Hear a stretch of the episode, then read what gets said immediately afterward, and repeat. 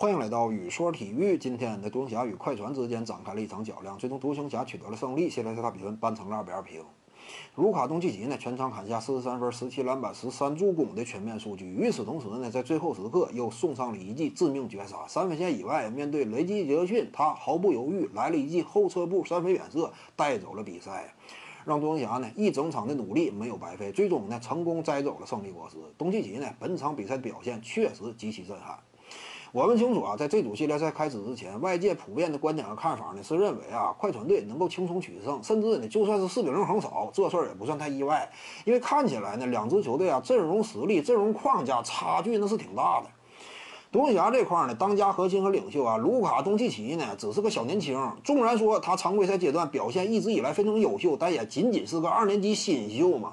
除此之外呢，他从未踏足过季后赛。你这样一来呢，能否在高强度、高激烈的比赛当中继续打出常规赛阶段的表现，这就是个问号啊。与此同时呢，给他打下手的这个波尔津吉斯呢，虽然说年长东契奇几岁，但是此前呢也没有太成功的 NBA 赛场经验，一直都在常规赛当中混呢。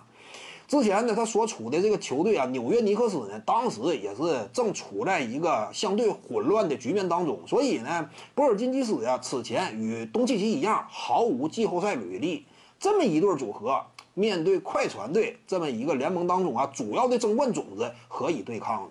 因为我们清楚，快船队这块啊，老大莱昂纳德那自不必多说，两枚总冠军戒指在手，在不同的球队获得呀，这样一种履历，放眼当今联盟极其彪悍的。与此同时呢，给他打下手的这个保罗乔治啊，之前的履历那也挺可怕，尤其面对，呃，独行侠这一对年轻双核的情况之下，几乎就是吊打嘛。之前保罗乔治什么履历啊？分别在两个不同时期，面对勒布朗詹姆斯率领的热火以及这个骑士呢。他赛场之上展现过一定的风采，当时也算是叱咤东部的这么一位人物，所以呢，保罗·乔治和莱昂纳德这一对组合呀，看起来明显底气更加十足嘛。快船队整个的牌面班底呢，一看啊，差不多就是冲着争冠方向使劲的，所以双方差距挺大。尤其呢，今天这场比赛，我们清楚啊，这个博尔津吉斯呢因伤未打。那这样一来呢，就是当时啊，你会直接联想到一个词，什么词呢？那就是独木难支。眼看着这场比赛，博尔津吉斯不打，那东契奇一肩挑的话，考虑到上一场比赛原本就输了，似乎说呢，今天这场比赛最终的结果呢，双方之间分差不会太小。而且呢，快船队凭借今天这一场拿下呢，系列赛大比分三比一领先，就此呢，整个系列赛悬念丧失。原本呢，差不多脑海当中啊，当你看到波尔津吉斯不打那一刻，你想象当中应该是这样一种剧本方向，但是没有想到啊，这个卢卡东契奇确实是极其强悍，呃，数据表现极具说服力。与此同时呢，之前被外界诟病的关键时刻很难有效的执行攻坚任务啊，这方面呢也有所展现。通过自己啊稳扎稳打，通过自己啊少年老成的心态，抓住了比赛的胜利。尤其呢，考虑到他们对面啊站着的是莱昂纳德，莱昂纳德呢以关键时刻的终结能力著称，以关键时刻绝不手软、机器人一般的意志著称。那怎么讲呢？双方之间这样一种直接交手，东契奇能够在队内第二核心因伤不打的情况之下，率领一支啊整体阵容框架也低于对方整体实力的这么一支球队，笑到了最后，扳平了大比分，在逆境的情况之下创造了奇迹。怎么讲呢？这就是东契奇啊！今天这一场，我感觉呢，如果未来卢卡东契奇他真能够像外界很多人期待的那样成长为 NBA 一代天皇巨星的话，那么今天就是他伟大之路的一个起始点，一个关键性的注脚和标志性事件，是不会被历史所忘记的。这就是卢卡东契奇啊！